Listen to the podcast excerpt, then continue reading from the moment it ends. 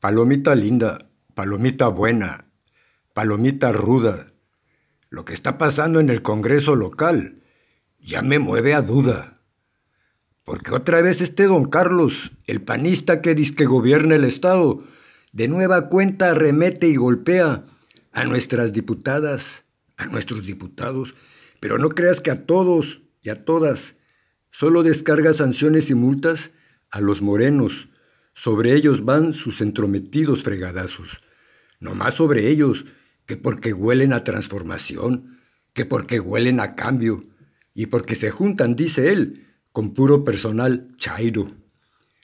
Carlos Mendoza, señores, el de Acción Nacional, resultó ser un vil peleador callejero y no un profesional. Y a legisladores rebeldes que no obedecen sus mandos ni le besan la mano, lleva tres años jodiendo, invadiendo, golpeando, insultando. ¿Por qué tanto empeño en agredir al Congreso, don Carlos? ¿Y la división de poderes? ¿Qué esconde? ¿Por qué esa falta de respeto? ¿No es usted un abogado? ¿O es solo un leguleyo? Mira, Paloma indiscreta, el señor está muy enojado porque en el 2018 su partido, el PAN, quedó puta muy mal parado y de 21 diputados solo alcanzó a meter dos, cuando en el del 2015 el PAN y Carlitos eran amo y señor.